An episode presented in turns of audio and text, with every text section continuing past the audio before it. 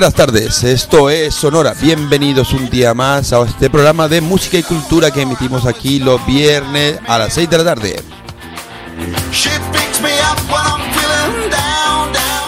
Viernes 8 de abril, son las 6 justito de la tarde. Hoy hemos empezado un poquito más que puntuales. Hace un día precioso, se ha ido ya el frío y la lluvia y esperamos que para las semanas posteriores que vienen por aquí, Semana Santa, Pascua, fiestas del pueblo, eh, reine un clima agradable en el mejor de los sentidos y para ello nosotros nos vamos a encargar de poner nuestro granito de arena con un poco de música, con algo de cultura, algo de humor y lo que se tercio, como le gusta, le, le gusta decir a mi buen amigo Paco Mota. Nuestros primeros invitados de hoy surgieron a la luz del TikTok, esa red social de la generación Z. El Joey y su amigo Brae son fanáticos del trío de hip hop y rapcore neoyorquino, esas leyendas llamadas Beastie Boys, y lo demostraron el pasado año creando vídeos musicales emulando a su manera a By Ad Rock y MCA. Tal es su éxito que tienen más de 700.000 followers y ya han grabado su primer EP que contiene hits como el que va a sonar ahora de los de este dúo llamado Joey Balance y suena así de bien. Esto es Underground Sound Fit Brae. Joey Balance aquí en Sonora. All right, y'all, we better rewind. We better take it way, way back. It's that No Grape Gang, you know what I'm saying? Maybe take a trip into the underground.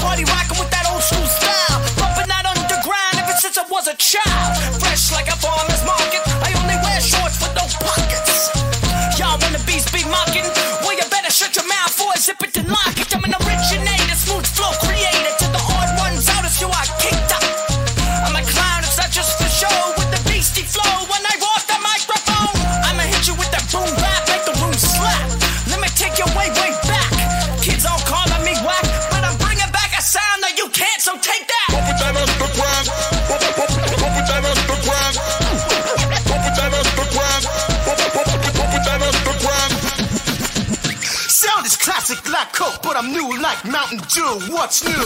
Stay tripping like Fiji. Overalls, one shoulder, BDG. Used to get clowned in school for my last name. Had dummies calling me Luigi. Don't test me, you don't want smoke. I'll lock you up and send the door like a knock knock joke. Knick knack, patty whack, give a boy a stack. I hit the foot locker, blow a few racks. Tracksuit, Adidas. Can someone please get me a snack? Baller didn't do the chain, but I don't feel lame, cause all these ladies know my name. Hey, Gray, hey, baby, let's kick it later, maybe.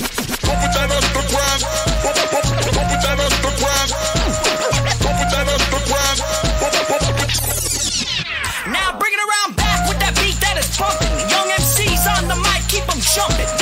Healthy breakfast before I get my luncheon. A glass of OJ and a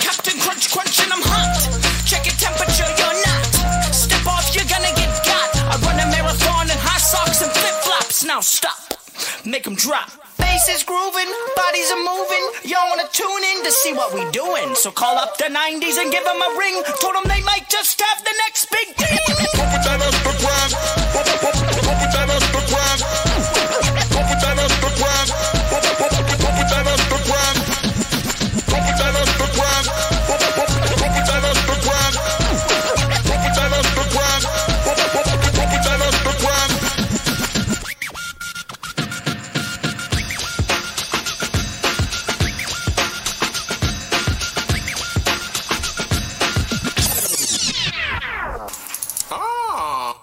¿Qué groove tienen esos Joey Valens? Lo escuchas aquí en Sugar Radio en Sonora. Llevamos 78 ediciones con esta que está funcionando y empezando cuando llevamos unos 5 minutitos del programa. Se me olvidó, se me olvidó, pero es que tengo, tengo la verdad pecado mortal. Se me olvidó nombrar a mi socio, a las máquinas, a mi buen amigo José Martínez, que hoy compartimos eh, programa él y yo solitos, porque nos han dejado solos. Nos han dejado solos. Hoy nos, nos han dejado solos. Hoy David predicando la palabra eh, poética. Eh, Chimo de vacaciones de fin de semana. Paco, Paco Mota no viene, de, ya no sé ni el tiempo que sé que no viene, pero bueno, no ha venido, de hecho, viene cuando le invitamos a paella en, en, la- en- en fallas y ese tipo de cosas. Pero bueno, nada, eh, estamos aquí José y yo dándolo todo. Por cierto, voy a saludar a los usuarios de podcast eh, que pueden escucharnos en Deezer, Spotify, Anchor FM, iVoox y sugarradio.es. Vamos con más música. Qué bueno este rollo. Vamos a seguir con algo un poquito más de Funky Chill Way en esta, en esta ocasión. Hablamos del cantante y productor Chas Beer, conocido profesionalmente como Toro y Moi, que ha anunciado el lanzamiento de su próximo álbum de estudio llamado Mahal, que llegará este 29 de abril, a finales de este mes, pa- a través de su sello, del sello Dead Oceans. Para coincidir con el, anuncio, Beer ha compartido ya dos sencillos, el primero se llama Postman y el segundo Magazine, con sus respectivos vídeos musicales dirigidos por Kita Studio y Arlington Lowell. Jaswit Bradley Bundy, que es el nombre real de este toro y moi, nació un 7 de noviembre del 86. Es compositor, cantante, productor musical, pintor y diseñador gráfico estadounidense. Su música la verdad es que ha tomado muchísimas formas desde los inicios de su carrera, pero es que a menudo es identificada con el surgimiento de un movimiento llamado Chill Wave allá por el 2010 y el 2011. Con este será ya siete discos publicados desde que comenzara allá por el 2008. Nosotros vamos a aprovechar y vamos a poner eh, su primer single. Esto se llama Postman, cartero de Toro y Moi, de su álbum Mahal, aquí en Sonora.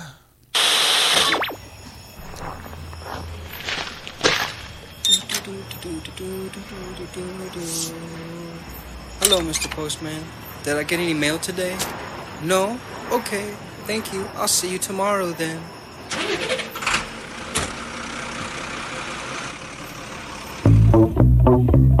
Mr. Postman,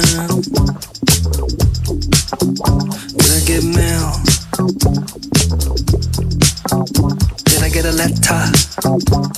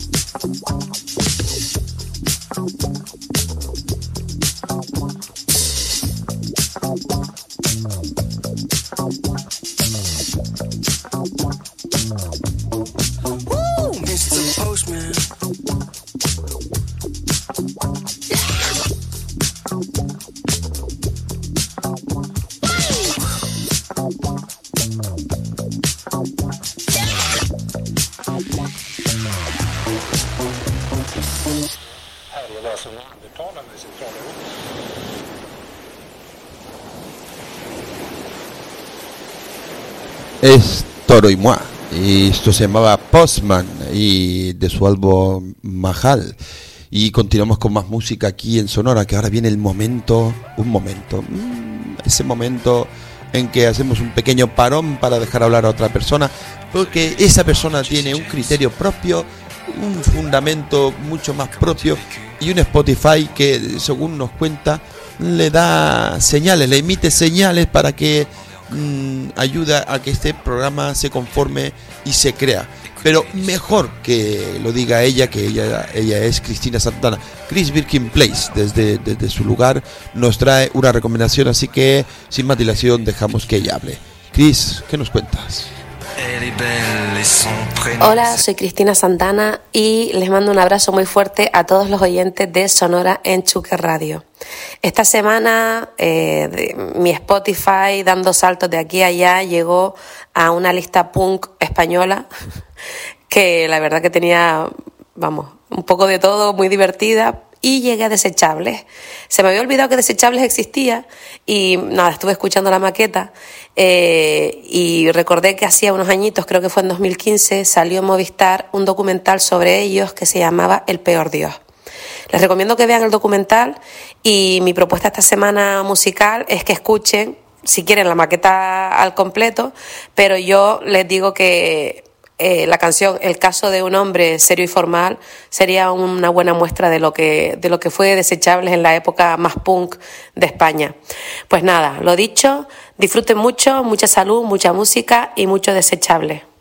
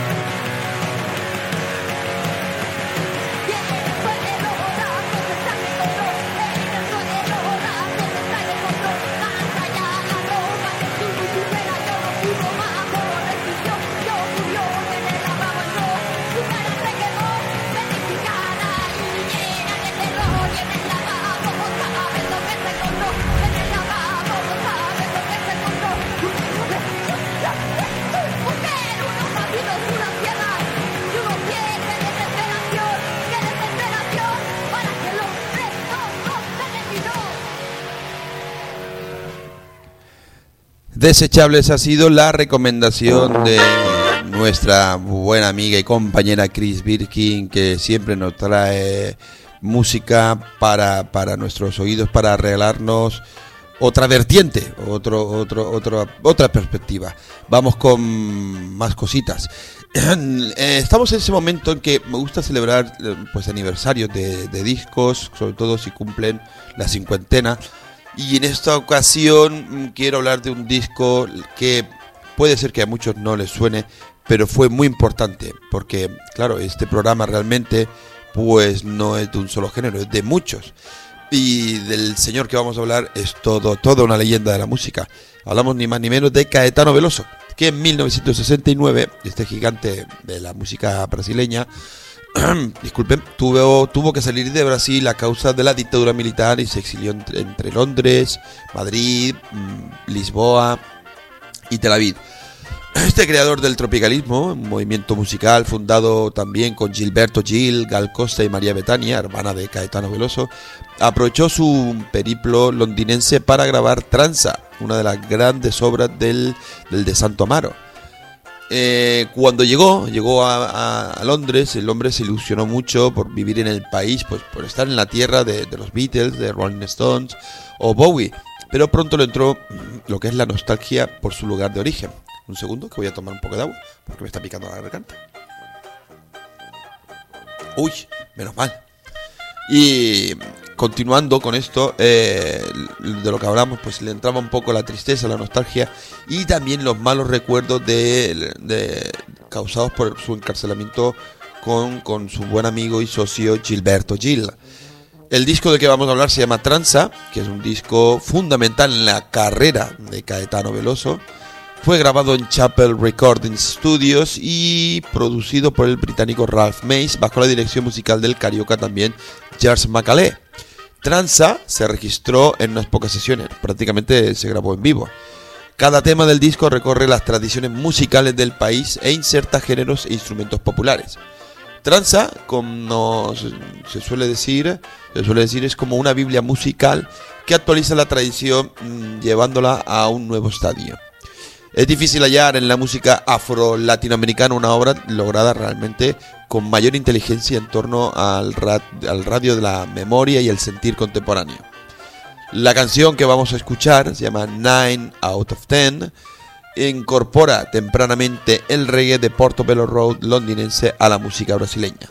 Así que con ustedes eh, vamos a escuchar a Caetano Veloso con su 9 out of 10 y creo que suena hasta en directo, me parece bien. Escuchen y, y, presten atención al guitarrista mm, que está acompañando a, este gran genio de la música brasileña. Caetano Veloso, aquí en Sonora, 9 of 3 of 10 del disco Tranza.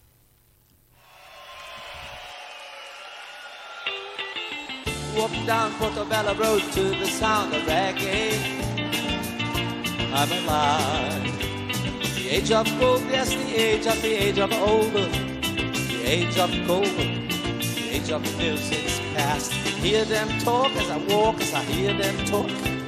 I hear they say, expect the final blast. Walk down Portobello Road to the sound of reggae. I'm alive. I'm alive muito people, people, people feel the sound of music banging in my belly, belly, belly. And I knew that one day I must die.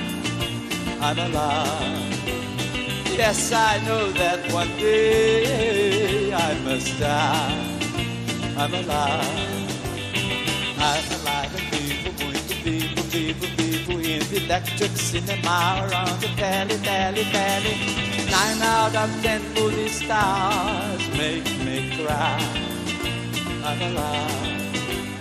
Nine out of ten movie stars make me cry. I'm alive. Nine out of ten movie stars make me cry. I'm alive, alive, alive, alive, alive,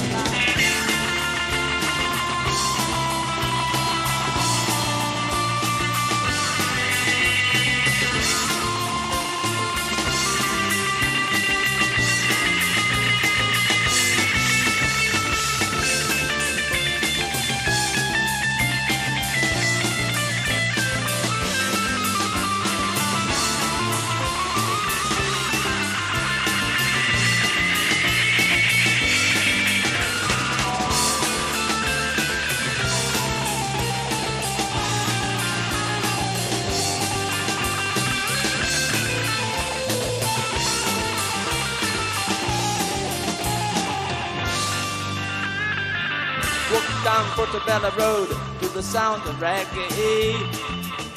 I'm alive. The age of gold, yes, the age of the age of old. The age of gold, the age of music's past. Hear them talk as I walk, as I hear them talk. I hear they say, expect the final blast. Walk down Portobello Road to the sound of reggae. I'm alive. I'm alive and vivo, muito vivo, vivo, vivo. Feel the sound of music banging in my belly, belly, belly. And I knew that one day I must die. I'm alive. Yes, I knew that one day I must die. I'm alive. I'm alive and vivo, muito vivo, vivo, vivo. The in the mile round the belly, belly, belly. Nine out of ten movie stars make me cry. I'm alive. Nine out of ten movie stars make me cry. I'm alive, alive, alive, alive, alive. Nine out of ten movie stars make me cry. I'm alive.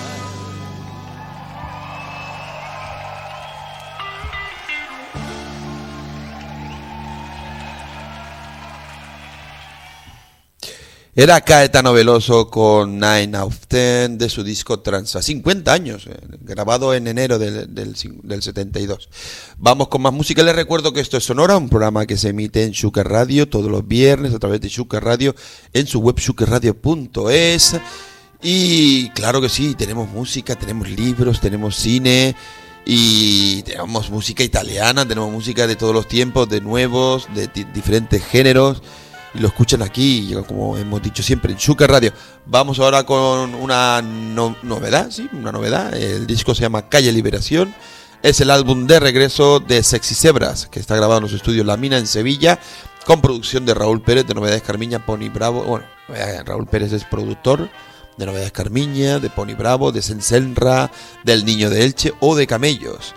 Tras la, tras la salida de, de- Samuel eh, como batería, tras casi tres, tres lustros, eh, tocando juntos el final de la gira más maratoniana y multitudinaria de su carrera, Sexy Zebra encontraron la revolución que los salvó como banda en su, su propia casa, en la calle Liberación del madrileño barrio de Hortaleza, que les vio crecer y que los unió primero como amigos y luego como, como banda. La misma calle donde también creció Jesús, hermano de José, la nueva incorporación y tercera pata junto con Gaby de los nuevos Sexy Zebras. Como primer single eh, eh, sacaron Tonterías y luego dio continuidad a, por ejemplo, otros, otros singles, otras canciones como fueron O Todos o Ninguno, Jaleo, Marte, Nena y por último una canción para resucitar. Pero nosotros nos vamos a centrar en el primer single que es un hit como la copa de un pino que se llama Tonterías. Me gusta esto. Tonterías de los Sexy Zebras. Un pelotazo de su último disco llamado Calle Liberación. Aquí en Sonora, Sexy Zebras.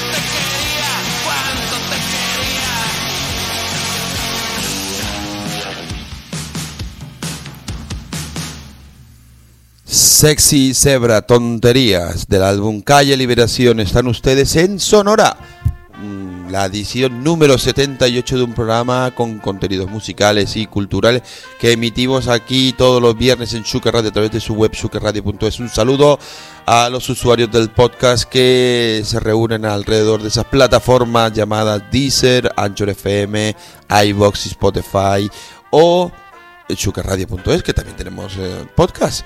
Bien, vamos con más cositas. Esta vez hablaremos del SPAL, Encuentro de Solidaridad con los pueblos de África y Latinoamérica, que se lleva celebrando 30 años en el municipio de Santa Lucía de Tirajana. En él se da cabida a diversos eventos que ayudan a comprender y unificar las culturas de países en vías de desarrollo con el pueblo canario. Eh, suele haber charlas, teatro, recogidas de alimentos, exposiciones de arte, ferias de libro y música sobre todo. Por el SPAL han pasado grandes artistas como Pedro Guerra, Las Niñas del Sol, Javier Álvarez o incluso Julieta Venegas. Entre los artistas invitados de este año cuentan con Sidi Guacho, que es un combo que practica el mestizaje a base de cumbia, hip hop, balkan y otros estilos. Su origen es diverso, hay miembros de Chile, de Colombia, de Francia y de Argelia. En Sonora nos hacemos eco de su participación poniendo una canción. Se llama La Boicina y es de muy reciente creación. Así que señoras y señores, con ustedes Sidi Guacho para Sonora La Boicina. Vecino,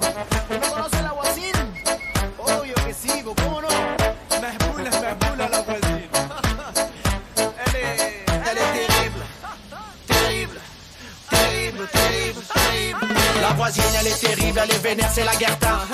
Elle est rebelle, elle est guerrière, elle est Frida. À la manif, elle est en noir, elle fait Hella. La maboula, elle a ta gueule commissariat. La voisine, elle est stylée, elle est stylée. La voisine, elle a haja dans la bobine. Elle charbonne à l'usine. La voisine, elle lit Baldwin. Elle boxe avec Karim. Faut pas que tu baratines. Elle tabasse les misogynes. Elle dénonce les machos qui dominent. Elle déteste les émours et marines. Ma voisine, elle est subtile, elle est maline. Elle partage le tagine avec les frangins, les frangines. Elle est terrible. Terrible. Terrible, terrible, terrible, terrible. La política, la mecánica, la botánica. La elle est terrible.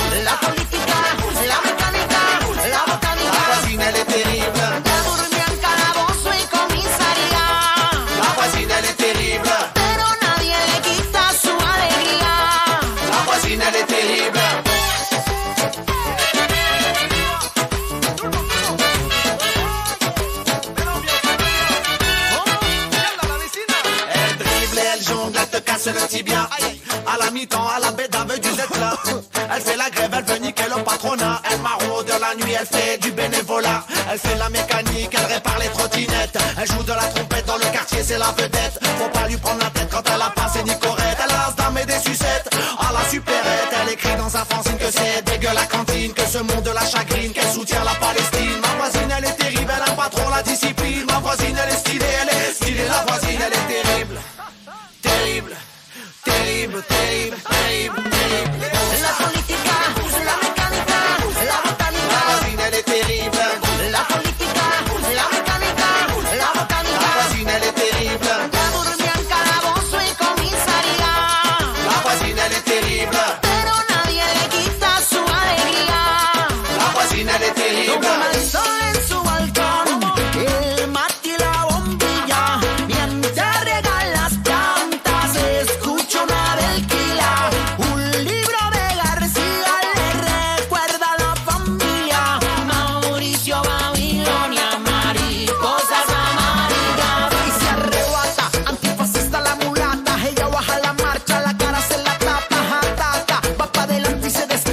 quedo entre la masa, la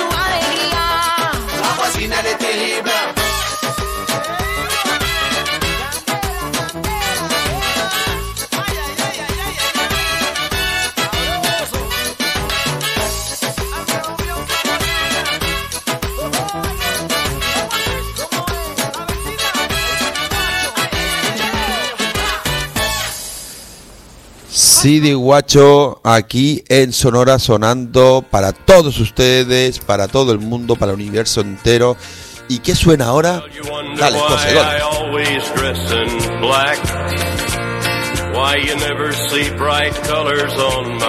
back. Esto significa que, eh, si no me equivoco, hay una persona al otro lado del teléfono que todavía le queda algo de barba, porque se ve que el hombre no controla sus movimientos y de vez en cuando le da por pegarse fuego a la cara. Yo qué sé, hay gente que le pega por cualquier cosa. Pero bueno, vamos a ver si a ver qué nos cuenta hoy. Así que, señoras y señores, con todos ustedes al otro lado de la línea telefónica, que no es la mía, que es la de mi productor, que mi móvil ha hecho, mi móvil se ha jubilado. Hemos tenido un pequeño par de problemas, pero bueno. Em, retomando el asunto, al otro lado de la línea telefónica, el señor Paco Mota. Muy buenas tardes, Paco, ¿cómo te encuentras? Muy buenas tardes, muy bien, aquí esperando. El señor Paco Mota era mi padre, tío. Ah. Yo del señor tengo poco. Bueno, yo te considero. es- Ah, eh, eh, tendrías que verme ahora, tío. Estoy con dos monitores y en los dos monitores me aparece un tío barbudo con los tatuajes y yo digo, madre mía. Todo guapo, ¿eh? O sea, guapo, todo y guapo y todo guapo y parece que está pintado, tío, todo guapo y. Ado- adopte un tatuado, podrían llamar la foto. Sí, sobre todo como tú, que se ve que comes poco y bebes menos. Eh, sí, eres un solete, tienes una cara de angelito de mucho cuidado. Bueno, me tío. mi abuela, mi, abuela me decía, eres un sol, quemas a cualquiera. sí, nunca mejor dicho, nunca mejor dicho. Tu abuela sabía mucho, la verdad es que sí. era Bueno, lista, era lista. en la lista. ¿Qué me cuentas? ¿Qué tal? ¿Cómo llevas la semana? Pues muy bien, tío, aprendiendo cositas de aire acondicionado, muy emocionado. Muy bien, tío, muy bien, muy bien. La verdad es que muy bien. No, Hombre, yo te diré una cosa. Tengo dos para revisar en casa, así que cuando quieras venirte Pues- a meterle mano al aire, ya sabes lo que hay. Dame, dame tiempo que aprenda bien y, y voy, vamos, te los pongo todo, todo al punto, chaval. Vale, eh, una- un almuerzo de los grandes tienes bien pagado, que lo sepas. Buah, pues entonces ya voy, voy mañana. ya lo sabía yo que ibas a venir pronto. Si son Bueno, bocatas de ahí donde fuimos, del, ¿cómo era? ¿El Pensatifete? Sí, del Pensatife, qué bocadillos, por Dios. Ya, es verdad, es verdad, es verdad. Hoy, Madre hoy mía. mismo he ido a llevarle un detallito que a ver si cuando pueda le te- también tengo pensado uno para bueno para los compañeros de la radio y todo esto. Nada, a, lo- a, pues esta gente que me ayuda a- a- en mi trabajo, pues le tuve un pequeño detalle, le regalé una taza con el logo del programa y bueno, y el Muy nombre guay. y todo eso, guay, está el tío súper contento. Y nada, me, me tomé un quinto allí y ya te digo, yo hace tiempo que no voy a almorzar allí, pero es que solemos ir a cenar. Y cenas barato y cenas bien y estás, bueno, no quiero hacer publicidad, pero estás en un ambiente, tío, muy, tranqui- muy tranquilo, ¿no? O sea, de pueblo, de barrio y No, y genial. a- pero aparte yo, yo me sentía a gusto, aparte que eso, que comí ese día comí como un rey, menudo pedazo de bocata, y eso Sí, que sí. pedí medio. Ya, no, no, si el, el día que te pidas uno, olvídate de comer, vamos, a menos que tengas ya Bueno. un problema de solitaria, pero... Y, y de cenar. Y de cenar. Si tienes un, un problema de solitaria con un bocata de ahí y se te convierte en una anaconda, chaval. Ya te digo que sí, ya te digo que sí. Pero bueno, entonces bien con el aire acondicionado. Bueno, la familia bien. Sí, todo muy bien, todo Vale. perfecto, no Oye, me puedo quejar. ¿Qué tal? Eh, ¿Qué- si- dime. co- como siempre digo, me van tan bien las cosas que estoy esperando a ver por dónde me viene la hostia.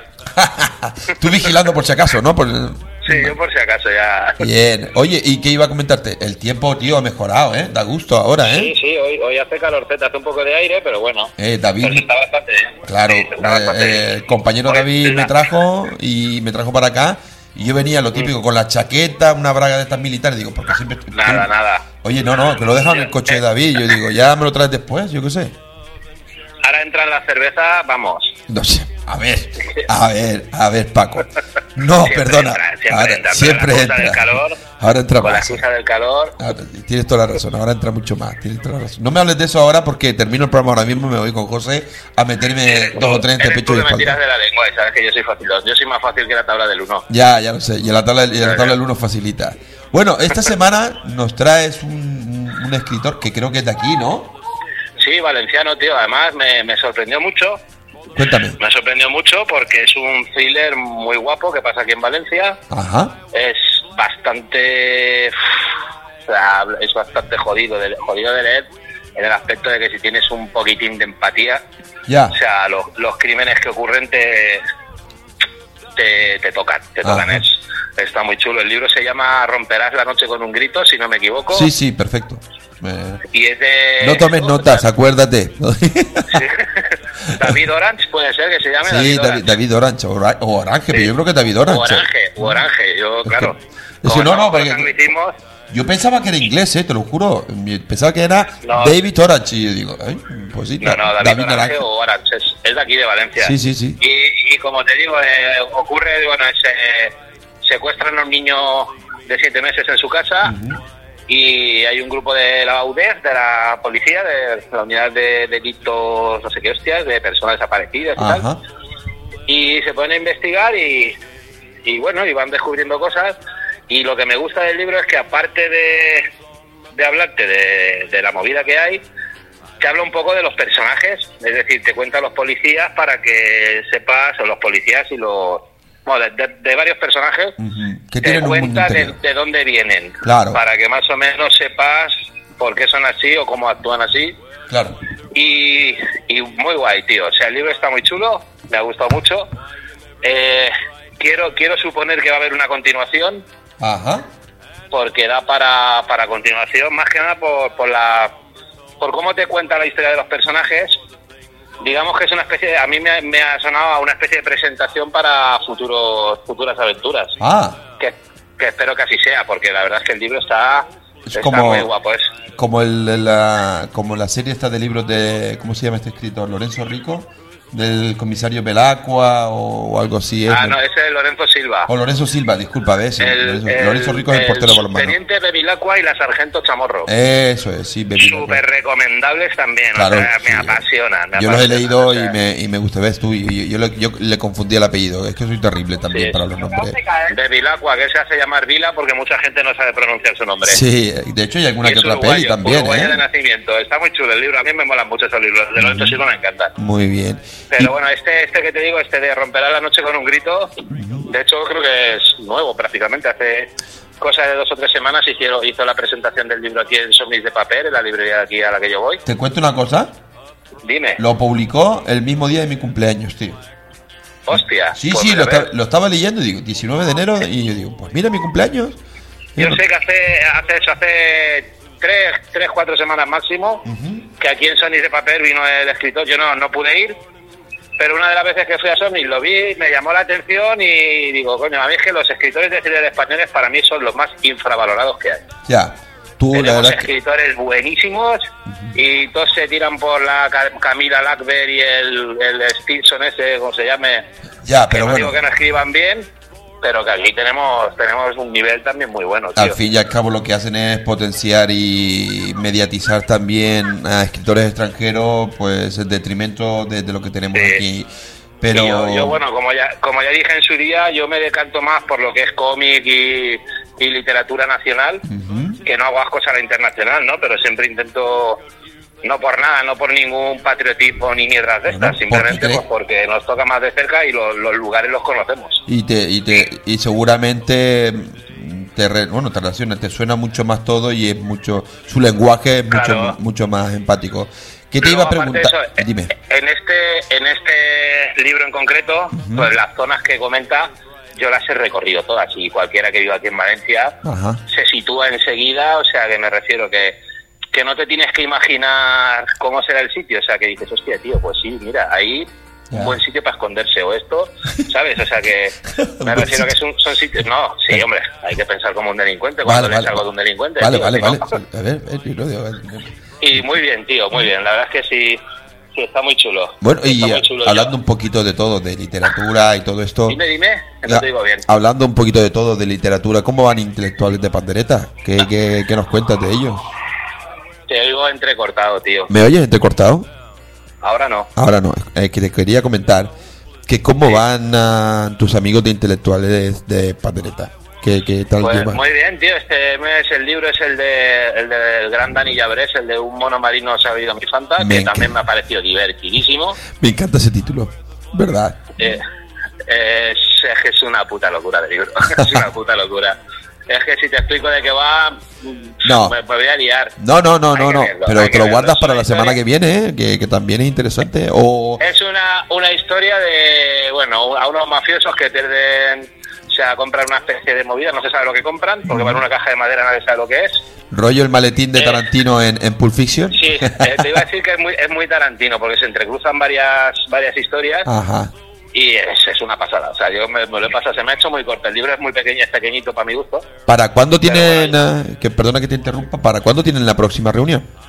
El último sábado de este mes. El último sábado de este mes.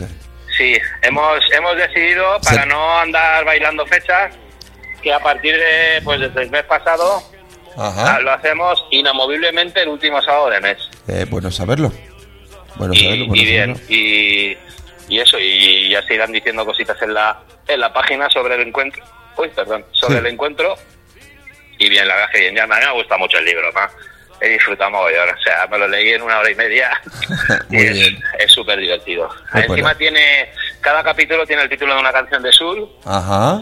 y al final del libro hay un código QR que te lleva a una lista de Spotify para que puedas escuchar la- las canciones. De hecho, en- Spotify, si buscas un mono marino sabido mi fanta, te aparece la lista de las canciones. Mira, me lo voy a apuntar. No, no, no, me lo voy a apuntar porque tú sabes que a mí este tipo de cosas me llaman mucho la atención. Sí, sí, y así yo, un poco también descubres- conozco... Descubres, descubres música que yo no había conocido, o sea, no había escuchado mucho y la verdad es que me, me gusta, tío, me mola. Y el Sa- libro mola, la historia. Sabes que nos has colado dos libros en tu sección. Ya, ahí ya, hoy te, hoy te ha salido ya. Ya, y es que ya te digo que me tiras de la lengua y yo, La como no tengo fin, La semana que viene no te llamo. La semana que viene ya tienes ya los deberes hechos ya para la semana que viene. no me jodas, no me jodas, que me estoy leyendo tres libros semanales, tengo libros de sobra, ¿eh? Vale, vale, vale, vale, vale. Muy bien, muy bien, muy bien. Pues, eh, ¿qué iba a preguntar? Ah, música, tío, que nos, trae, nos traes una cosa que, que la verdad que para el programa viene muy bien, que ah, todavía, todavía no hemos puesto y me gustaría que dieras tú el paso. Ya, eh, el otro día lo pensaba, o sea, el otro día lo, lo estaba, estaba pensando precisamente eso, que siempre me estoy decantando por el rock o el punk, Ah, Bien. que son, o el punk rock, que son, son estilos musicales que me gustan, pero sabes que yo soy un fanático del tango y un fanático de Concha Piquer, o sea, que, que la, una, una de las próximas que pediré será una de Doña Concha, porque también hay que, hay que disfrutar de esas canciones. Un día tenemos que hablar de Doña Concha Piquer, que hay un blog de Yo una un chica. fan, yo, soy, yo soy un fan de esa mujer, vamos, me he leído su biografía. Soy un y neófito, desde que ¿eh? la leí soy más fanático todavía. Soy un neófito de, de lo que significa Concha Piquer. Entiendo su grandeza, pero Yo, la escuchaba de abuela- pequeño. Gracias, gracias a mi abuela me, me aficioné a su música. Muy claro, normal. Y, y, bueno, ahora de mayor he ido investigando cosas de ella. Está en su casa, la casa museo de Concha Piquer y todo, Ajá. y me parece una mujer, vamos, un 10 de mujer.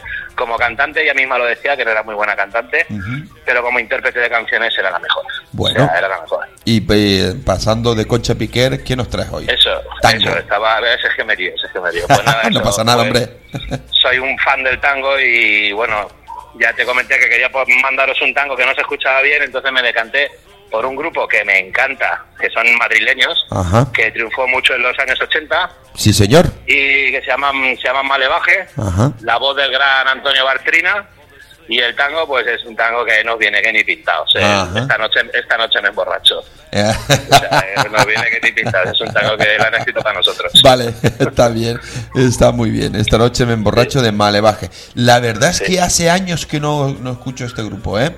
Pero Yo sí, muchísimo. yo de hecho tengo tres discos suyos, que estuve haciendo una caza de discos de Malevaje y Ajá. conseguí los tres vinilos y hablé a través de las redes con, con el cantante, con Antonio Bartrina y me tiene reservados dos para cuando yo pueda ir a Madrid, entregármelos y tener el placer de conocerlo en persona. Qué detallazo.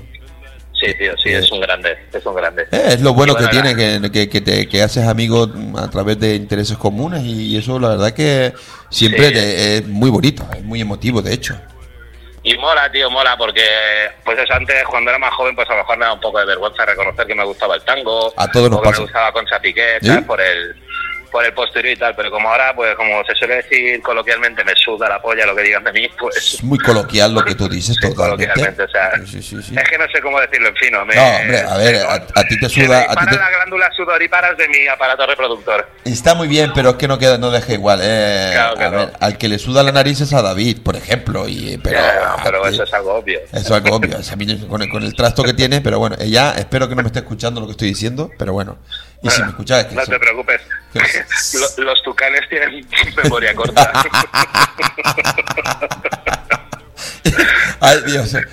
Me está, me, está, me está llevando al lado oscuro. Lo sé, lo sé, lo sé, lo sé, lo sé, lo sé, lo sé. Eres muy cabrón. Que no, de verdad. Tú no, no. has crecido de lo cabrón que eres. Sí, es que tengo mucho veneno en el cuerpo. Tengo mucho veneno en el cuerpo.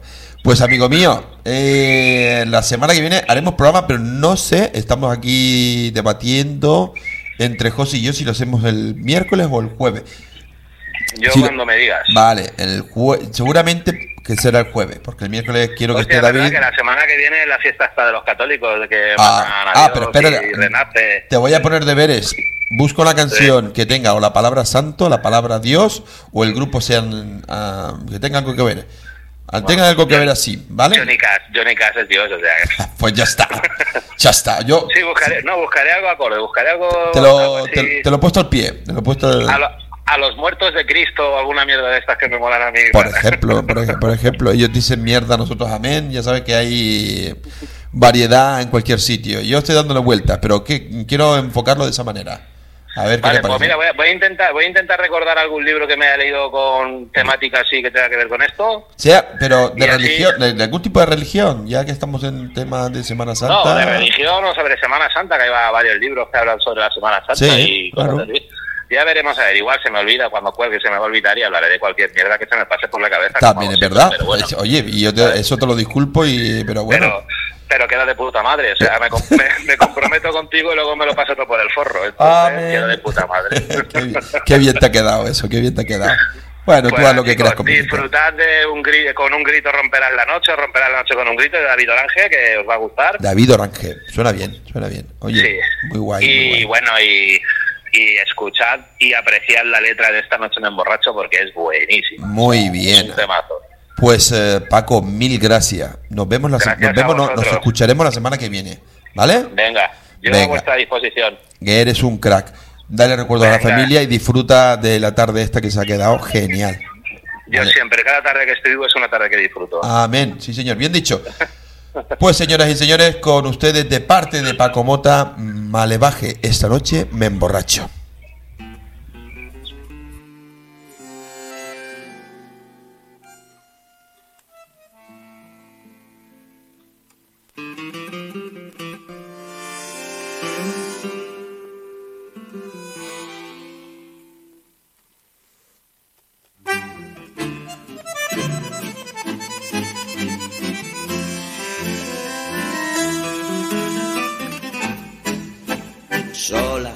Y descangallada, la vi madrugada salir de un cabaret.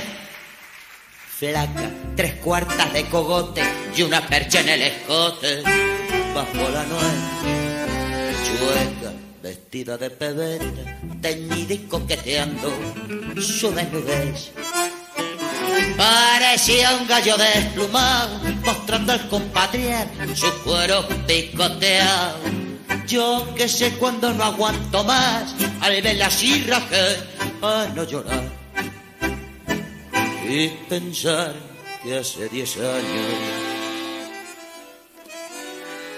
fue mi locura. Que llegué hasta la traición por su hermosura.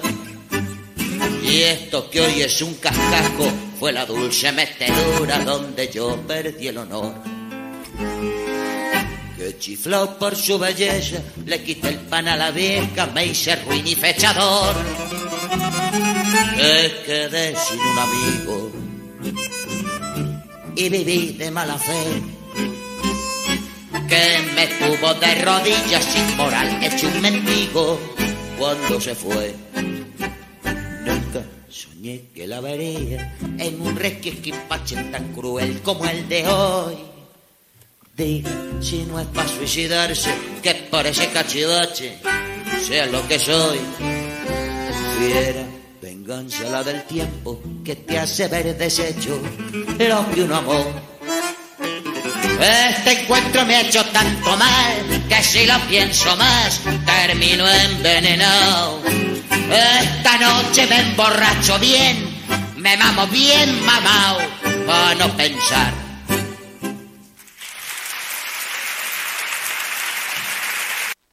La recomendación de nuestro queridísimo Paco Mota era Malevaje, esta noche me emborracho y su disco Romperás la noche con un grito del valenciano David Orange o David Orange. Ya nos lo dirá algún día el escritor en cuestión. Vamos con más música aquí en Sonora, Suker Radio, ya lo saben, todos los viernes emitimos desde las 6 de la tarde, poniendo un poco de color a las tardes de los viernes para que entres en el fin de semana con mucho mayor ímpetu, alegría y, y energía. El pasado 18 de febrero vio la luz una alianza compuesta por dos entidades, la verdad, grandiosas en el mundo de la música española. Talento por toneladas. Los primeros son Los Estanques, que es una banda, a quien no le suene, una banda de pop psicodélico afincada en Madrid, nacida a raíz de una serie de composiciones de Íñigo Bregel, que es un cántabro con una creatividad sin límites. Le acompañan Germán Herrero a la guitarra, Daniel Pozo al bajo y Andrea Conti a la batería. El otro ente musical no es más ni menos que la cantante malagueña de folk e indie pop Annie. Sweeter. Y entre ellos han creado un álbum que verá la luz en los próximos meses que promete también darnos muchas alegrías sonoras. Producido íntegramente por el propio Vergel. Por otro lado, hay que decir que el LP fue grabado durante el año pasado entre Madrid y las montañas fronterizas de La Nestosa en Euskadi y Cantabria. El vídeo que vamos a poner, que acompaña el lanzamiento, ya han sacado dos singles. El primero, vamos a poner el primero, eh, viene con un vídeo producido por Modular Studio, dirigido por David Triviño, que ya también trabajó con, con Los Estanques en, un disco anterior que se llamaba Los Estanques 3. Y la canción era Soy español, pero tengo un kebab. Así que, señoras y señores, les dejamos con Los Estanques y Annie Bisuita y su canción He bebido tanto que estoy muerto de sed. He bebido tanto que ya no sé distinguir el amanecer del anochecer. Si tú no te quedas a mi vera, ¿quién podrá calmar este mal mentar? Si tú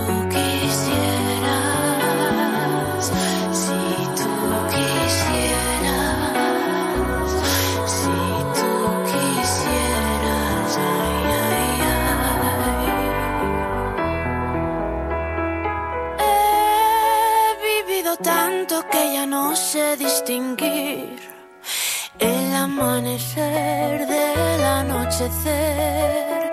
Si tú me pidieras primaveras, te daría el mar, lirios y azar.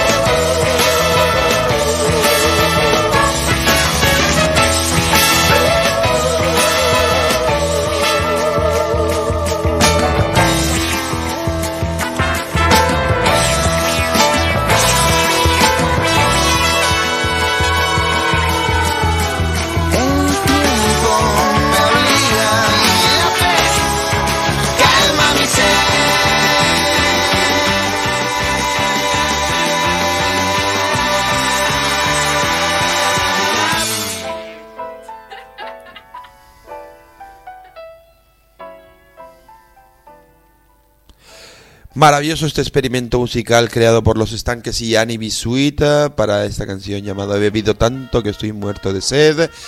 Y esperemos que nos dé mucha más alegría con este tipo de combinaciones y cambios de ritmos y melodías. Vamos con más música, lo vamos a hacer con la siderurgia sonora que ya comienza a sonar. Motorhead, sí señor, dale caña, José.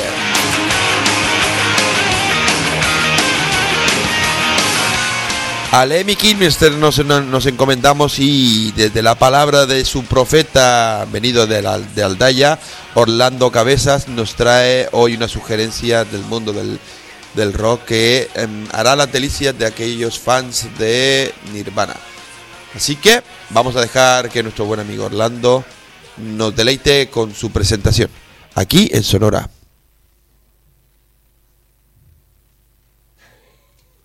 Muy buenas tardes, gente de Suque Radio oyentes de Sonora. Hoy vamos a hablar de un gran personaje dentro de la música, eh, alguien del que se cumplen 28 años de su fallecimiento. Hoy vamos a hablar de Kurt Cobain.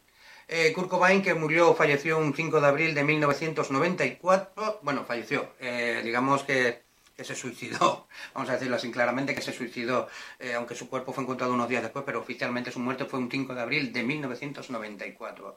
Murió muy joven, 27 años, lo cual ha hecho que entre dentro de ese llamado club de los 27, que son grandes personajes, eh, grandes músicos como, como, como Janis Joplin, como, como Jimi Hendrix, como Amy Winehouse.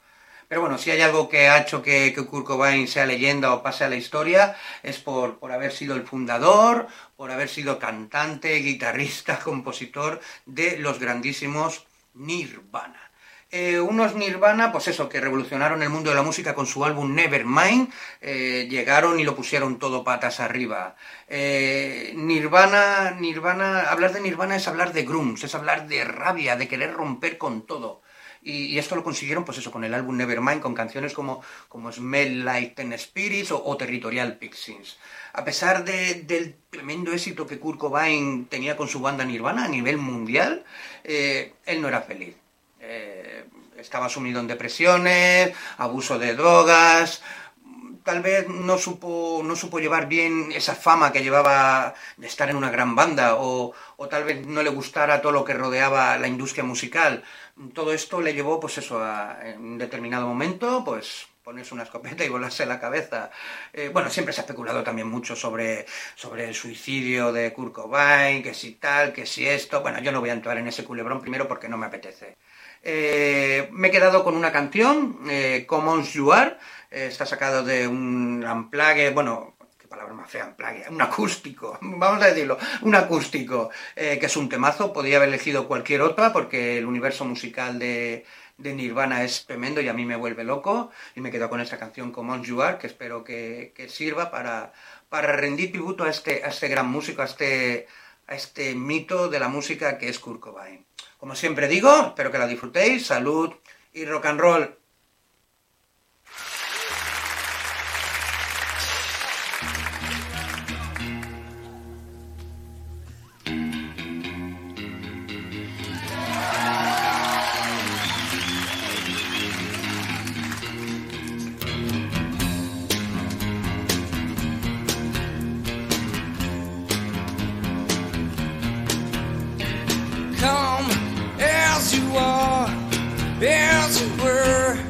As I want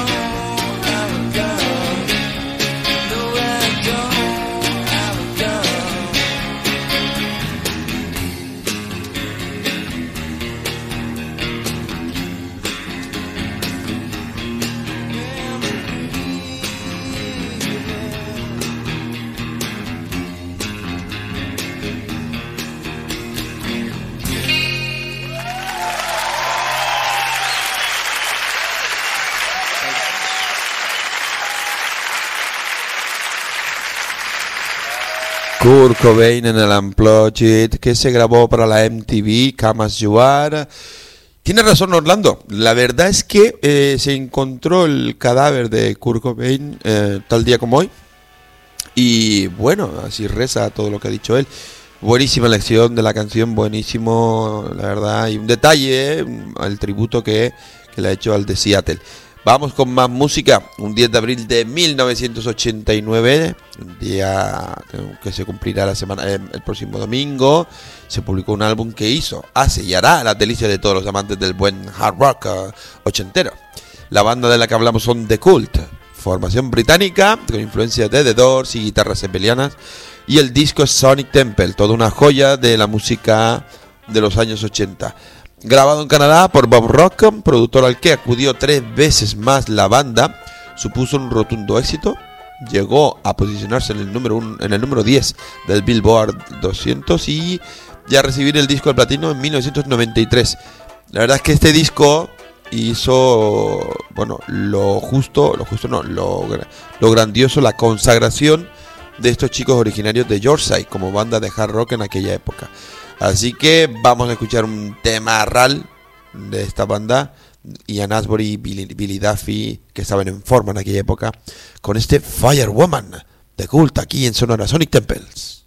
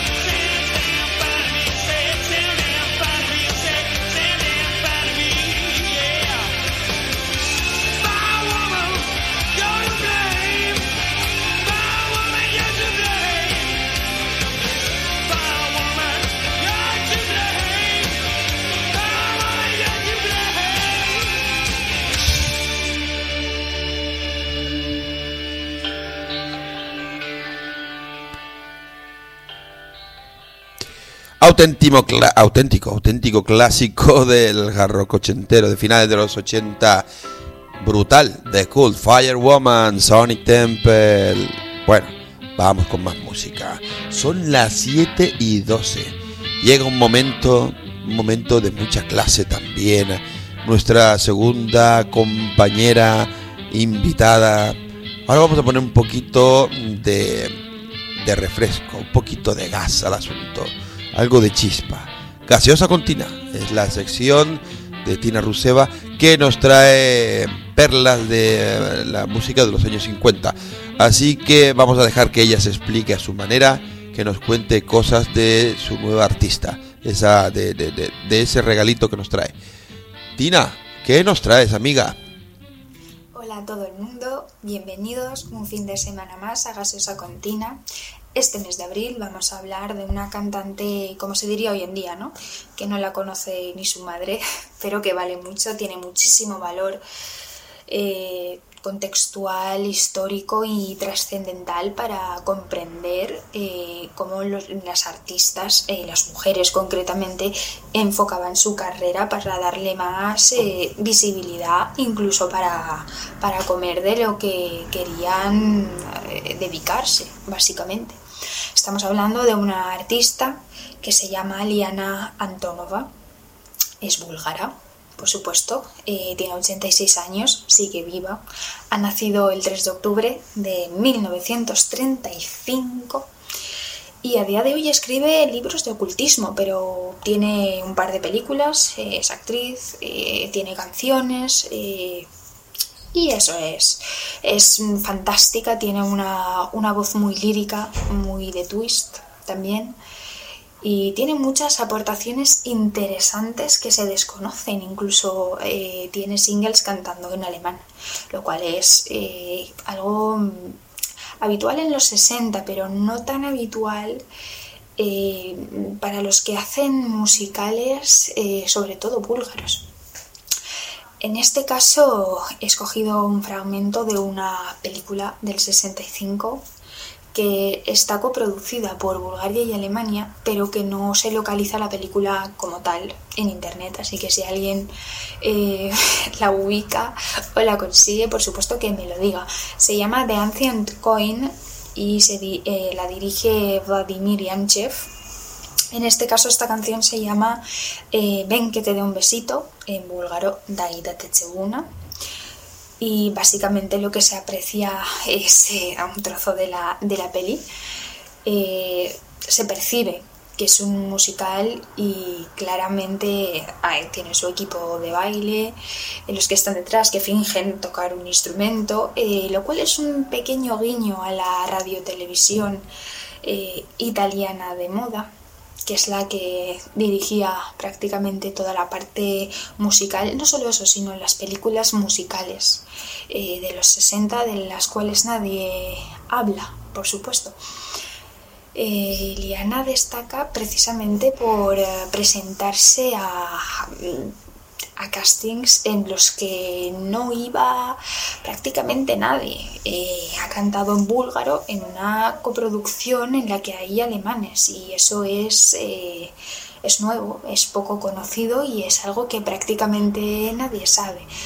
Sin embargo, eh, es muy característico. Esta canción, eh, mm, compuesta por Peter Appel, tiene sus preguntas y respuestas musicales por el coro, su introducción y, su coda muy breves, eh, pero es fantástica. Así que espero que disfrutéis de esta soprano.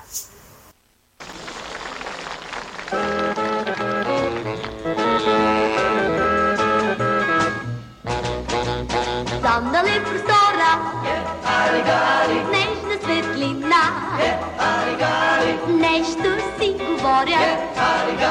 Чайките едва. Падалки да плуват Нежно се целуват Знак на обичта. Слънцето в простора. Лехе синева Чайките говорят Влюбени слова. Дай да те целуна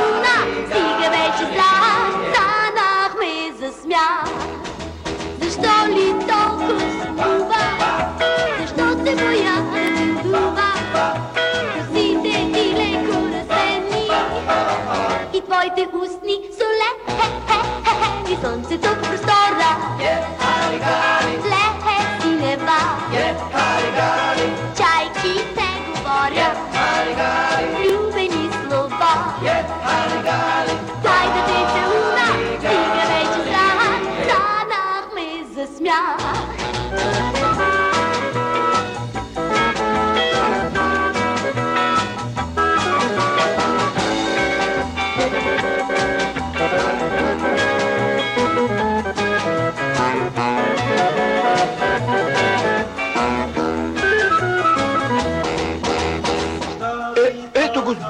Pojte. Zašto se boja, da se ljubav, ko si te ti leko razveni. In tvoj te ustni soleni plava je harida, nežna se ti da, je harida, je harida, je harida.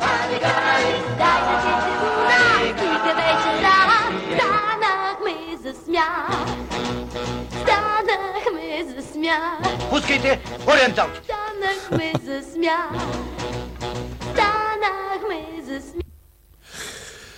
Era Tina, Tina que nos ha, trae- nos ha traído a una chica llamada Liana Antonova. Eh, estás escuchando Sonora, programa de música y cultura que se emite los viernes a las 6 de la tarde, hora menos en Puerto del Rosario, Fuerteventura. Emitimos desde Shuker Radio a través de shukerradio.es cuando son las 7 y 18. Vamos con más música, lo hacemos con un grupo llamado Ceramic Animal. Son de Doylestown, Pensilvania. La banda la forman los hermanos Regan, Chris eh, a la guitarra y a la voz, Eric, batería y Elliot, voz y teclado, junto a Anthony Marchioni a la guitarra y Dallas Horsey, voz y bajo. Ceramic Animal están considerados, la verdad, como una banda de guitarras de referencia en la composición de canciones, fusionando ese post-punk, la psicodelia y el pop de los 70 con un resultado altamente, la verdad, cualitativo.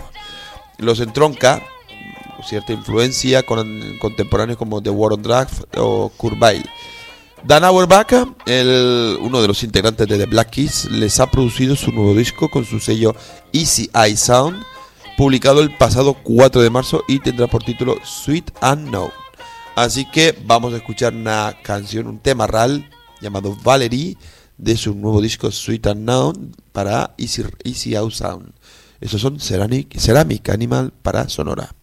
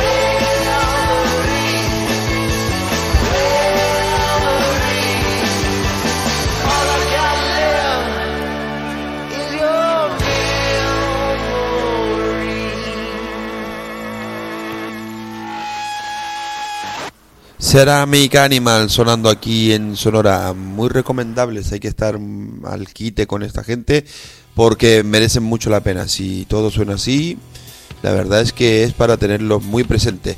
Cuando suena la sintonía de Corizona de Piaggi conmigo, eso significa que vamos a hablar de una versión. Pero pongámonos un poquito en antecedentes.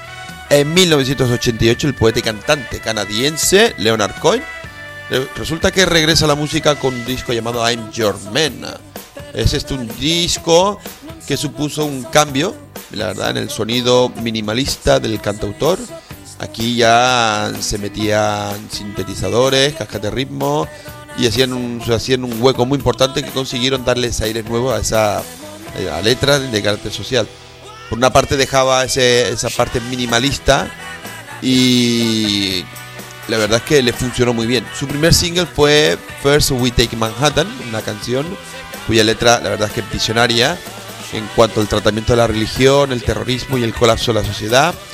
Es de las más versionadas por grupos y cantantes como Rem, Joe Cocker o Enrique Morente y Lagartija Nick, que en 1996 crearon una sociedad musical también para grabar un disco magnífico que creaba una especie de simbiosis, una fusión entre el flamenco con el rock independiente, que por aquella época estaba floreciendo en nuestras fronteras desde Granada.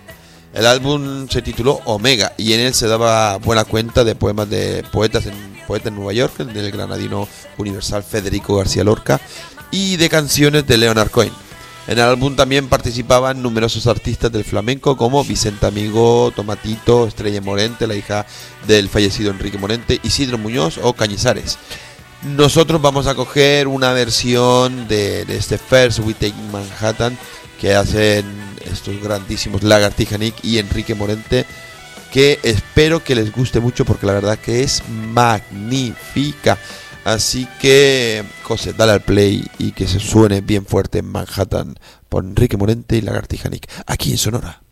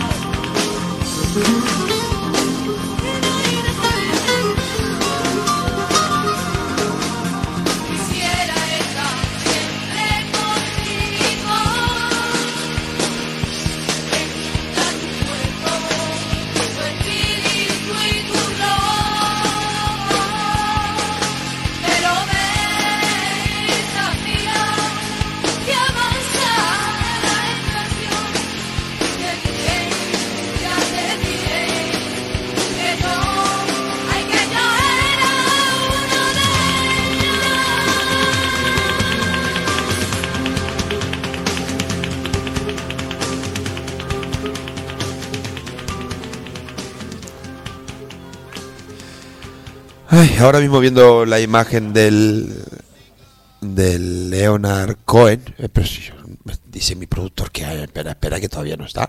Nada, es que acabo de ver la imagen de Leonard Cohen con Enrique Morente juntos y es muy bonita. Dos, dos grandes de la música que ya no están y un disco inmenso Omega para, para el sello El Europeo del año 1996 que reunió a Lorca, a Cohen, a Morente y a Lagartija ni casi nada. Pero ¿qué está sonando ahora, amigo José? Por el amor de Dios, pues es la sintonía de nuestro amigo Joaquín Vallet, que hoy no se encuentra, pero él ha insistido que quiere entrar en antena por no sé qué, que tiene algo que contarnos, pero bueno, yo creo que lo mejor es que se, que, que se ponga y que nos comente a ver qué es lo que nos quiere contar, ¿no? Así que de, de momento lo saludamos. Señor Joaquín Vallet, ¿cómo se encuentra? Buenas tardes, muy bien. ¿Y vosotros qué tal? Pues aquí encantado de la vida. Ahora respiramos más oxígeno desde que tú no estás y David tampoco, porque ustedes dos consumen oxígeno. Que lo sepa. Estás eh, absolutamente, absolutamente solo. Te han dejado como a Gary Cooper. Ah, ante el peligro. Ante el peligro es inmóvil, tío, que se me ha roto el móvil, Peligro es tío. inmóvil, eso es más triste Te- aún. muy triste, muy triste. Estoy con el mono de, de- de tocar botoncitos y no llego, eh, tío. No...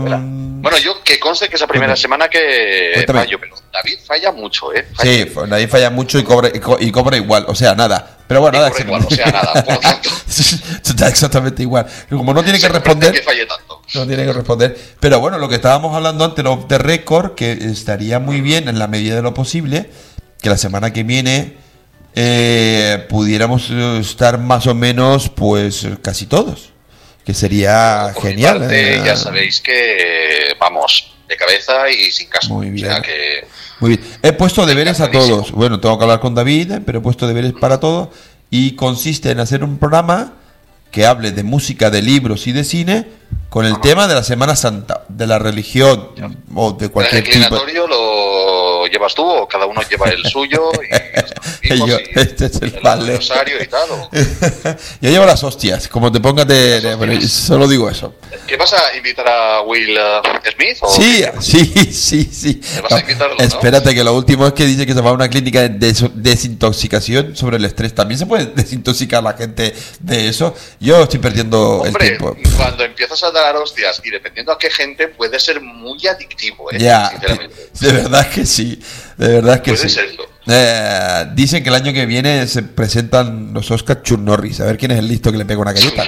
No, es- a qué ese guapo que, que baja o, o que sube a, a pegarle. Eh, a ver, ¿y a quién le discuto el premio? Yo creo que se va a llevar todos los premios el año que viene Chuck Norris, pero bueno, esta Hombre, semana... tal y como está el nivel cinematográfico, las películas de Chuck Norris hacían gracia, eran divertidas. Desde luego, la peor película de Chuck Norris es infinitamente mejor que la que ha ganado el Oscar. Ay, por favor, ay, por favor.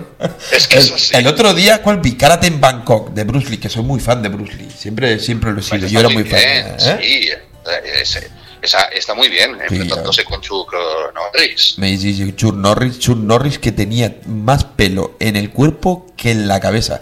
Daba una grima, tío, daba una grima viéndole hacer mm, ejercicios de calentamiento. Yo, mm, de verdad, era una cosa un poco... mm, ¿será, será que en aquella época gustaban los hombres así tan peludos, tío? Pero vamos, que tenía pinta de que todavía no había pasado del Homo sapiens al cromañón o algo. Le faltó una fase, le faltó una fase. Estaba por, eh, por coserse, una cosa así. Pero bueno, Sí, ahora son más, son más el tipo eh, uh, petit suisse, depiladito y, y tal. yo no quiero señalar, pero yo sé de uno que parece un bebé de, de 40 años, así que... ¿Sí? Eh, ¿Quién es? ¿Quién, que no caigo ahora yo? No, no, no caigo. Paco Mota es, ¿no? Paco- O sea, sobre todo Paco Mota, sobre todo Paco, Paco Mota. Mota, ¿no? Madre mía. Paco Mota tiene para el donarnos a nosotros. Father, ya, ya. Oye, que esta semana, tío, me traes una peli que es. bah, Es que es que es una genialidad. Es una genialidad, una genialidad de unos tipos que son inteligentes. geniales, Son vamos, geniales, son inteligentes, son magníficos. Son geniales. Sí, que a día de hoy sigue siendo. Bueno, es una peli atemporal. Absolutamente. Es una obra maestra. Una obra Una obra maestra. maestra de, de principio a fin. Es una pero obra como que. también lo son uh, pues prácticamente el resto de, de lo que ha hecho este grupo. La verdad es que sí. Eh, La gente si que. quieres la- poner- la- adelantar algo o ya decimos el nombre o lo que sea. Sí, no tengo como adelantar, pero solo diré una cosa. Solo diré una cosa. Bueno, vamos a poner la escena, ¿vale? La escena buenísima, la escena buenísima. Es que es una de mis favoritas, pero bueno. Perfecto. Que José le dé al play y ya me cuentas, ¿vale? Y lo comentamos. Y lo comentamos. Dale, José.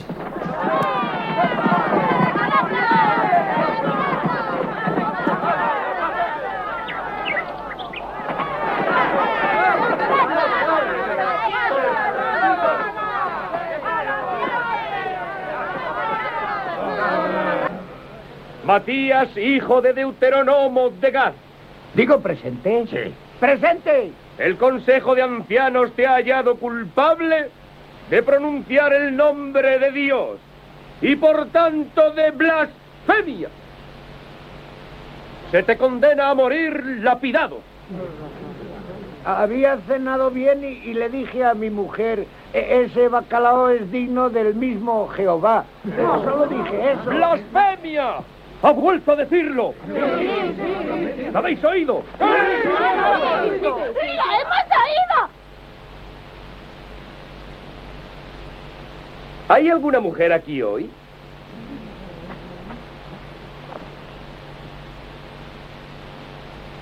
Continúo. En virtud de la autoridad que me ha sido otorgada. Ay, ay, ay, ay, sin precipitarse, que aún no A hemos ver, empezado. ¿quién ha sido? ¿Quién ha tirado esa piedra?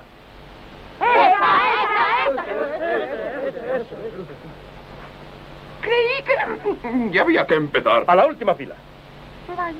Siempre tiene que haber alguien. ¿Por dónde íbamos? Oiga, eh, yo no creí que era blasfemia decir Jehová. Estás empeorando las cosas. Empeorándolas, es que pueden estar peor. Jehová, Jehová, Jehová. Te lo advierto, Jehová. como vuelvas a decir Jehová. A ver, ¿quién ha sido? Vamos, ¿quién ha sido?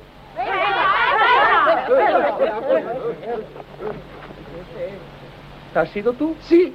Atrás. Es que dijo usted Jehová.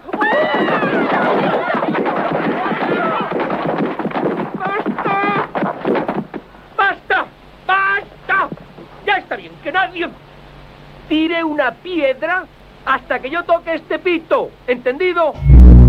Aunque, y esto que quede bien claro, aunque alguien diga Jehová.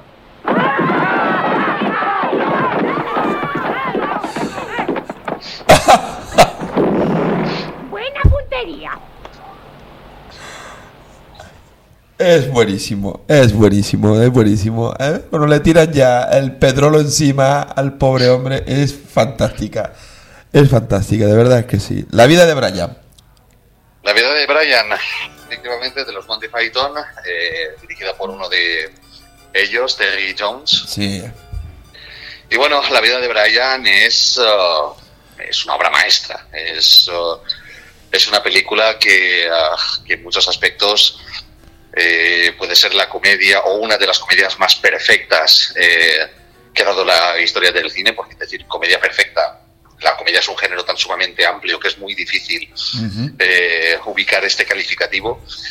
Pero bueno, desde luego es una película eh, impresionante, admirable, irreverente, eh, con un humor que no deja títere con ah, cabeza, que es lo que el humor debe ser. El humor tiene que ser así, es necesario que sea así.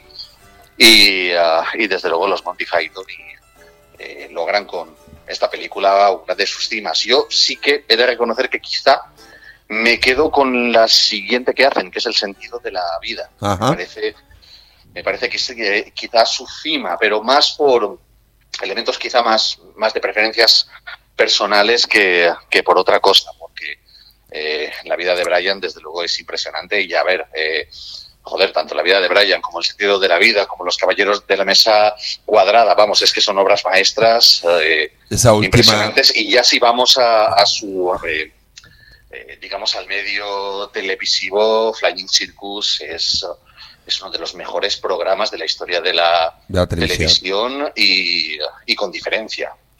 Sí, sí, sí, la verdad es que tienes toda, toda la razón. Soy de los que piensan que cuando hablas de la vida de Brian y hay gente que dice, pues no le veo tanta la gracia, y digo, tío, tienes un problema. Tienes un, te pasa algo. Te, te- te A ver, pasa, tiene- humor- eh, Sí bu- que es cierto que es un humor, eh, a ver, hasta cierto punto eh, es un humor tremendamente heterodoxo, porque Mon- eh, Monty Python es un grupo que, ah, que es muy distinto al resto de los humoristas que ha dado la historia del eh, cine. Habitualmente, antes de la aparición de los ah, Monty Python, los ah, humoristas ah, venían o de el vodevil eh, o del teatro. Eh, Monty Python, sin embargo, de donde vienen es de la universidad, es decir, son intelectuales. Es que es eso. Eh, Sí, también es y verdad. evidentemente, claro, el humor que llevan a cabo eh, es un humor que sí que es cierto que tiene esa heterodoxia respecto a que, a que está hecho por eh, intelectuales y en el fondo, en el fondo, aunque esto quizás suene extraño decirlo, para intelectuales. Porque en la vida de Brian hay una secuencia donde el soldado romano está corrigiendo una frase en latín que uno escribe en, en, en la pared. A ver, eh, los que hemos estudiado latín, eh, pues bueno, esto no es que lo pillamos, es lo siguiente. Pero claro, es algo que quizás deja frío, eh, deja frío a quien no tiene cierto eh, bagaje. Siento mucho si lo que estoy diciendo suena elitista, O pedante. pero es que el humor No, pero de, bueno, de los También de tengo los que Monty decir. ¿eh? Python en muchos aspectos es que es así, es que Sí, es así. sí, sí, sí.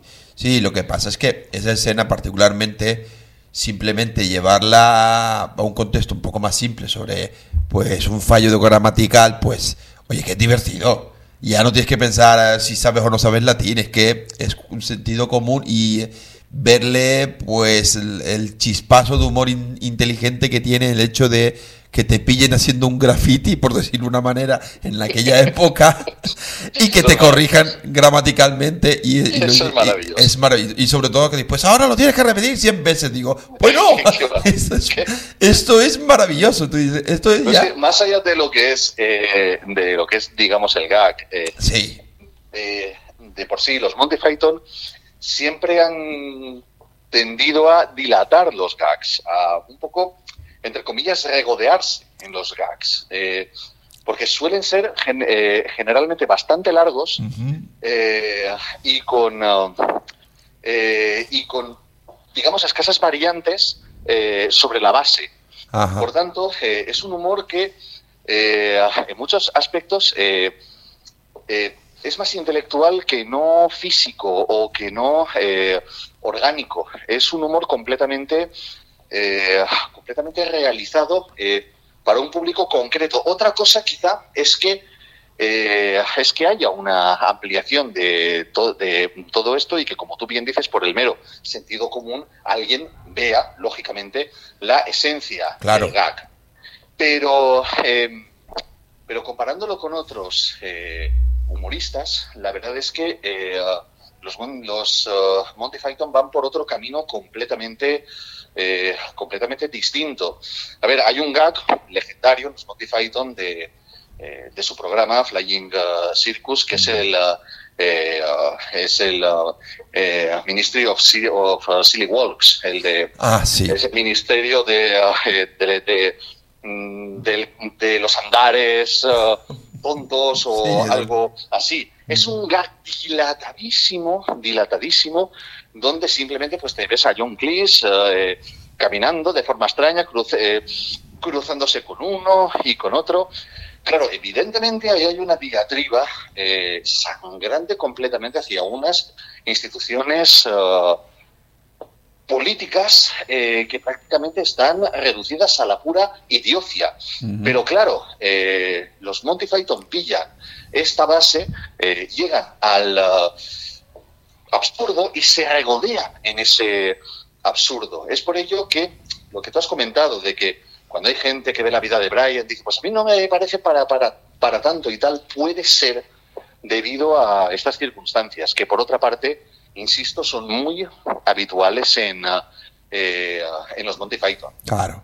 Eh, a ver, sobre todo esa peli plantea cuestiones sobre la, la superficialidad que se le tendría que haber dado en su momento. Bueno, que también es como cada uno lo puede entender a su manera, con todo el respeto del mundo. Pues eh, hasta dónde llegaba la influencia de la religión, sobre los falsos profetas, el pan y circo, eh, realmente si los romanos fueron tan malos, porque claro, está esa magnífica escena de ¿qué han hecho por nosotros los romanos? Y tú, y- claro, y tú los ves ahí en plan, es, que es maravilloso, digo, y claro, es que se les caen, se les caen los argumentos de por qué quieren estar en contra de los romanos y tú dices, pero bueno, pues si es que lo han hecho todo bien, es que al final lo han hecho todo bien, a su manera, pero lo han hecho. Y, y plantean muchas cuestiones. Y sobre todo, quería hacerte una pregunta. En, aqu- en aquella época, esta peli es del 79, no, es que- 79. 79. Eh, ¿Qué supuso para la sociedad una peli como esta? Si que te- A ver, esta película, eh, esta película en algunos sitios acusada de uh, blasfemia y de todo lo habido y, y por, a ver, porque el hecho de eh, mostrar eh, a un personaje paralelo a, a lo que sería Jesucristo, eh, por otra parte es la línea en mayor o menor grado de lo que Benur lleva a cabo.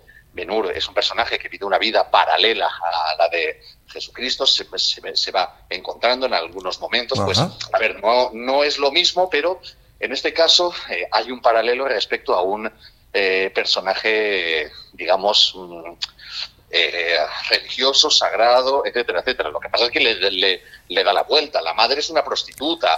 Él es, vamos, en fin, él es lo, lo que es. El resto de gente que aparece ahí son, eh, bueno, eh, al límite de la idiocia o superándola, vamos.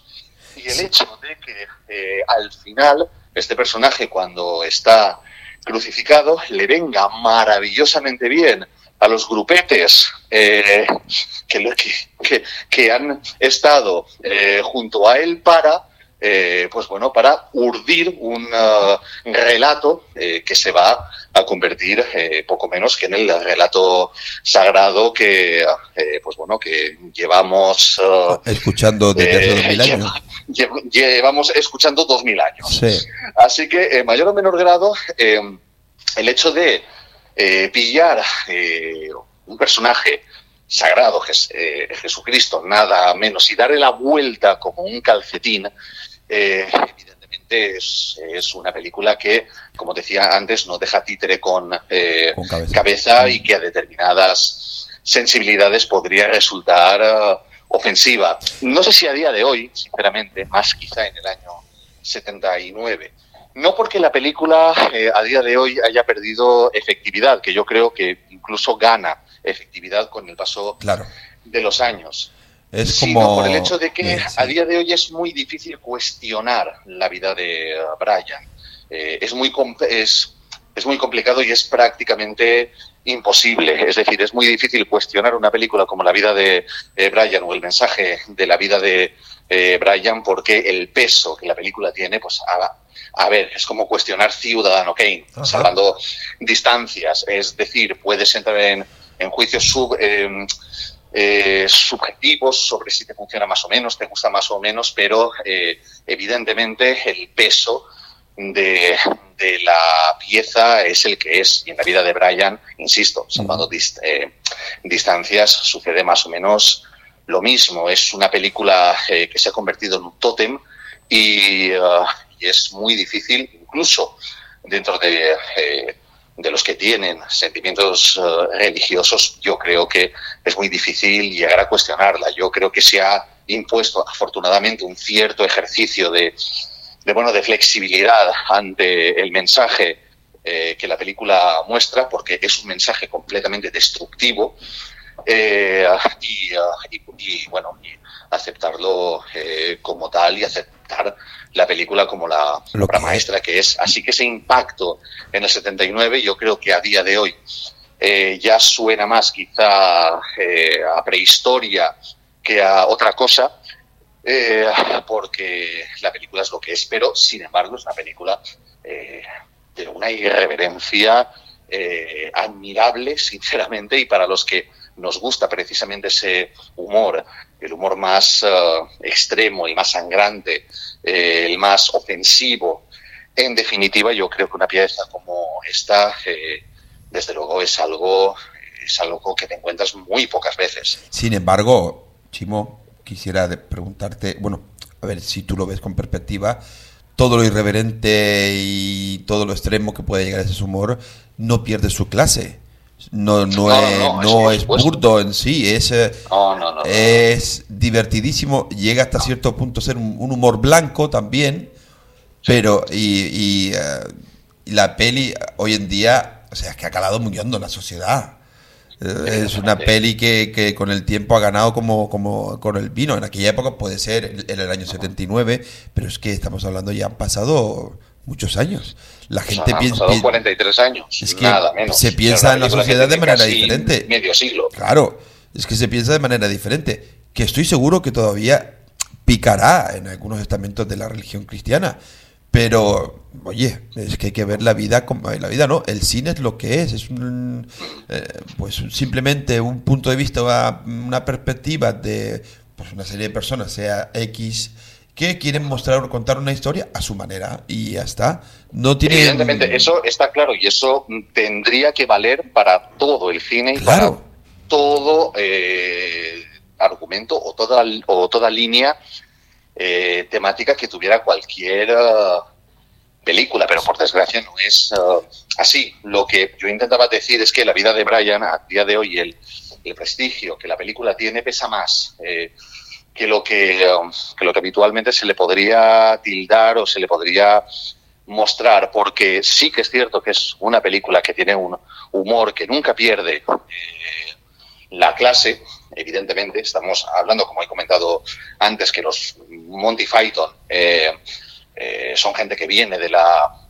universidad, por tanto el tipo de humor que hacen es un humor eminentemente intelectualizado, eh, pero sí que es cierto que precisamente esos rasgos de intelectuales es lo que hace que vayan más hacia, hacia el interior de, de, todo, porque alguien que no tenga esa formación se puede quedar en determinadas superficies, pero los Monty Python no. Los Monty Python van dentro, hacia adentro, de todo, absolutamente de todo, tan- tanto cuanto tratan el tema religioso como el tema de las eh, instituciones políticas, Claro. militares, de cualquier tipo, eh, porque van eh, hacia lo que eh, hacia lo radical, van hacia lo que hacia lo que se hacia lo que las estructura como tal.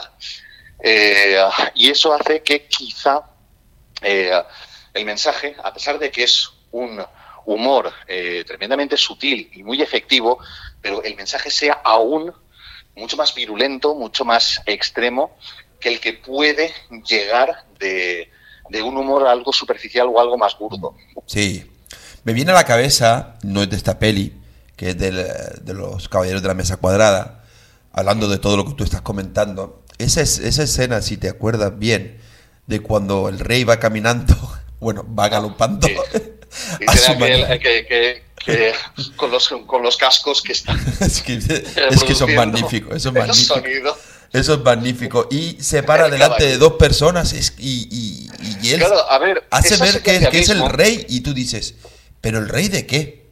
Digo, A ver, ese tu- efectivamente, el hecho de que el rey va cabalgando y tiene a su sirviente eh, reproduciendo con los cascos el sonido de el caballito, ese rey que va desnudo, eh, en el fondo, eh, está mostrándote, está mostrándote una, una, una, pro- una problemática de clase. Es Sí. decir, no es, aunque utilice un periodo histórico donde no había sociedad de clases, sino que había una sociedad estamental, claramente, pero el hecho de que ah, se hable de eh, el año 74, que es del año que esa película es, eh, utilizando como marco eh, el medievo, verdaderamente es lo que le da mucha más efectividad a todo esto. Y el hecho de que una institución, como es una institución monárquica, quede reducida a la nada completamente en un país sempiternamente monárquico como es Reino Unido, Ajá. la verdad es que eh, tira con bala. Sí, pero con mucha bala. con bala. Y, eh, completamente. y, con y haciendo sangre.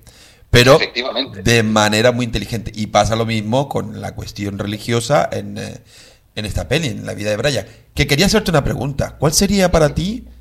Así que ya vamos a entrar un poco en línea, que me quedan cinco minutos, así que... Bueno, te pueden quedar más, ¿no? Ya, ya lo sé.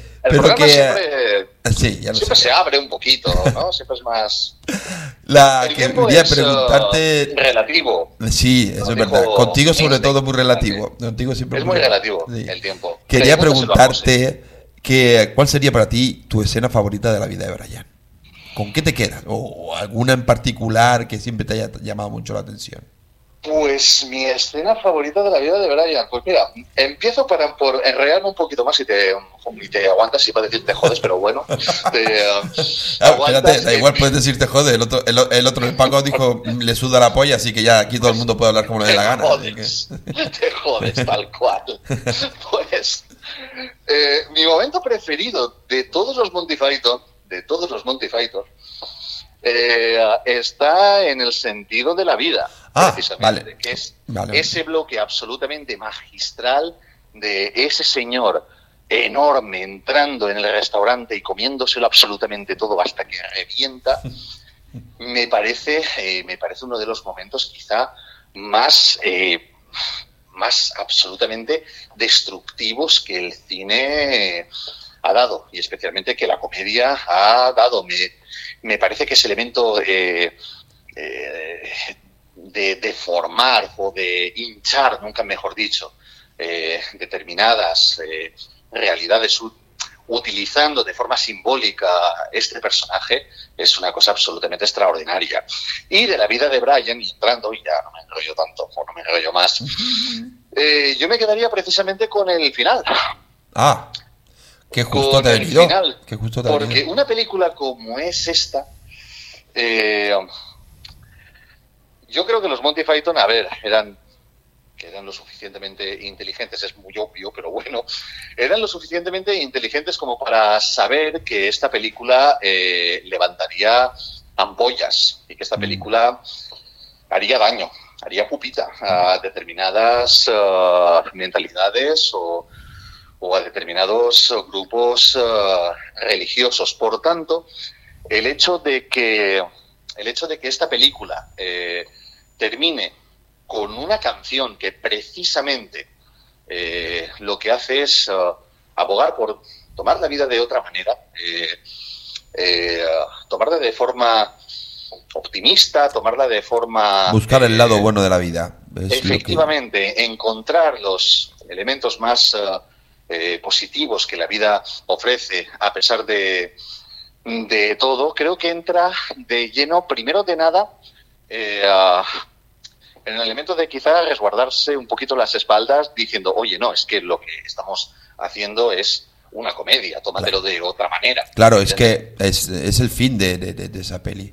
Evidentemente. Pero por otra parte, eh, en una religión eh, como es, um, es la judeocristiana, en la cual, eh, pues bueno, los que hemos tenido eh, educación ah, cristiana, aunque a día de hoy seamos ateos, eh, pero bueno, el sentimiento de culpa, eh, eso está, eso lo tenemos interiorizado desde el bautismo y no hay manera de quitárnoslo de encima, aunque lo racionalices un millón de eh, veces, una religión que aboga por el sufrimiento en vida para encontrar una especie de paraíso que es un- una cosa rara, una especie de Valhalla venido a menos Sí. eh, cuando mueras, pues la verdad es que el hecho, el hecho de que esta película termine así, eh, diciendo, pero qué coño es esto, para qué, eh, para qué ir sufriendo por la vida, para qué el sentimiento de culpa, para qué todo, todo este material de derribo completamente, o sea, vive, sé feliz y, y a tomar por el culo todo, y ya está, o sea, Tan el hecho de que una película termine así, Sí. eh, y encima con una canción absolutamente maravillosa, me parece, me parece un momento, eh, un momento en ocasiones, o sea, por, por instantes incluso casi mágico. Sí, yo creo que tal como, no sé si eh, tú estarías de acuerdo conmigo, que después de toda la caña que le pega a la cuestión religiosa, al tema de las clases sociales, a todo, a todo todavía me, viene- me viene a la mente, me viene a la mente también una escena que es de las mis favoritas, que es cuando cae de un balcón y, y cae justo encima de un montículo y se pone a, a evangelizar para disimular porque venían los soldados y ves ese, ese, eh, eh, ese pueblo buscando un profeta, pero ¿tú qué quieres decirnos? Y tú dices, ¿pero en serio? Buscando desesperadamente. Sí, buscando desesperadamente a algún de- profeta de- de y, los- y ahí empieza eh, todo el de- lío. Es que es genial. Esa parte al Después final de la sí. peli, Tengo su sandalia, tengo, tengo no sé qué. su calabaza. Eh, es que man- lo que dices tú es que es magnífico porque al fin y al cabo lo único que te da a mostrar al final con esa con, con esa parte final es chico mm, por cierto mm, esto es simplemente una película es una comedia no le des más vueltas eh, no hace falta tampoco La película es una comedia. es una comedia y, y ya está y disfrútala no no no seas tampoco tan Efectivamente. Y también el hecho de que, pues bueno, mm, de que la vida quizá hay que tomársela de otra manera, Sí. no como no como ese valle de lágrimas, eh, ese por el valle de, de- de las sombras ah, eh, de, de- de la Biblia, etcétera, Claro. etcétera, sino que sino que esto es otra cosa. Esto es un poquito lo que eh, lo que Ian Fleming, el un creador de James Bond, eh, dicen que dijo cuando expiró, eh, que era, chicos, todo esto es una fiesta. Pues más o menos, más o menos ese mensaje. Es decir, que esto, esto estamos aquí para intentar pasarlo bien claro y no para pasarlo bien en, en universos o en mundos Que no conoceremos, vete a saber ah, lo que son o dejan de, de ser. Tienes toda la razón del mundo. Pues si te parece bien, terminaremos el programa con esa pedazo de canción de Eric Idle, ¿no? Me parece maravillosamente bien. Y invitamos a toda la audiencia a que tiendan a ver el lado positivo de la vida, Sí, porque creo que es importantísimo y porque, oye, no hay más. Después de esto, nadie nos ha dicho que es lo que hay al otro lado. Así que no hay más, así que creo que es el mejor mensaje que pueden dar los Monty Sabemos que esto es esto, pero del otro, desde luego no ha venido nadie Del otro lado. contarnos. Del otro lado tienes toda la razón. Aunque fantasmas hay muchos, pero eso es otra historia. Ahí, ahí me la has colado, ahí me la has colado bien. ahí me la has colado bien. Pues, eh, amigo Joaquín, muchas gracias por este ratito que me has hecho pasar. Placer, ¿vale? como siempre. Eh, daré recuerdos a Tina y los espero para la semana que viene. A ver si tenemos la posibilidad de reunirnos casi todos para el programa. ¿Te parece? De cabeza, maestro. Me parece genial. Muy de cabeza. bien. Tendrá usted eh, allí. Cuídate mucho y buen fin de semana. Igualmente. ¿Vale? Igualmente. Un abrazo. Un abrazo. Venga. Ah, José, te mandan un abrazo también. Se ha cortado el pelo. Está guapo hoy. Se ha cortado el pelo. Sí, sí. Está, celebrarlo, creo que le pagarás tú las mm, cervezas, ¿no? Sí, las sí, ocho y tres, ¿no? sí, sí, sí, son las 8 y 3, sí, le pagan. Y ahí tiene que acabar la Pues- canción y todo, así que vamos a, a darle tiene que acabar la canción, Eh, efectivamente. Así eso que, es, ya. objetivo conseguido. objetivo conseguido. Ya hablaremos tú y yo la semana que viene, tío, listo. Ya hablaremos, ya. Bueno, cuídate mucho, un buen abrazo y Venga, gracias como igualmente, siempre. maestro. Un Venga. abrazo. Señoras y señores, Erika Idel, Always Look on the Bright Side of Life, aquí en Sonora. Brian, you know what they say? Some things in life are bad. They can really make you mad. Other things just make you swear and curse. When you're chewing on life's gristle, don't grumble, give a whistle. And this'll help things turn out for the best. And always look on the bright side of life. Always look on the light side of life. If life seems jolly rotten, there's something you've forgotten, and that's to laugh and smile and dance and sing. When you're feeling in the dumps, don't be silly chumps. Just purse your lips and whistle, that's the thing. And always look on the bright side of life. Come on. Always look on the right side of life. For life is quite absurd, and death's the final word. You must always face the curtain with a bow. Forget about your sin, give the audience a grin. Enjoy it, it's your last chance anyhow. So always look on the bright side of death. Just before you draw your terminal breath. Life's a piece of shit when you look at it. Life's a laugh and death's a joke, it's true. You'll see it's all a show, keep keep 'em laughing as you go. Just remember that the last laugh is on you. And always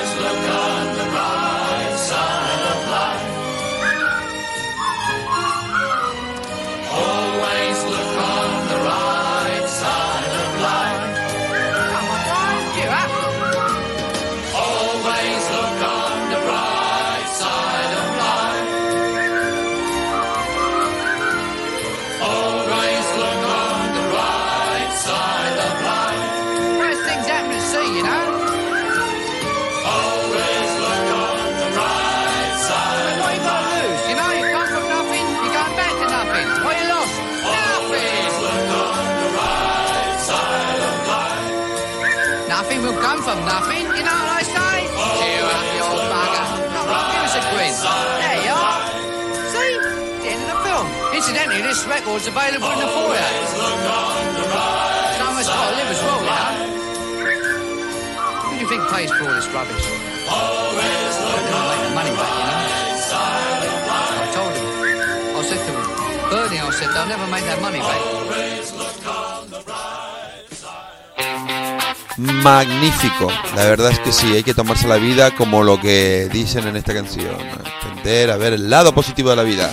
Muy buenos, muy grandes Monty Python, grande también Joaquín Bayet, muy grande también Tina Ruseva, Orlando Cabezas, Paco Mota, David Vid, que hoy no ha estado presente, Cristina Santana, mi buen amigo y socio José Martínez y toda la audiencia que nos escucha. Un abrazo, esperamos darles una alegría más el próximo jueves, si no pasa nada. Y les encomiendo que disfruten de más música, de más cultura y de la buena vida, que es importante. Así que, sin más dilación, salud y rock and roll. Hasta la semana que viene aquí en Sugar Radio a las 6 de la tarde.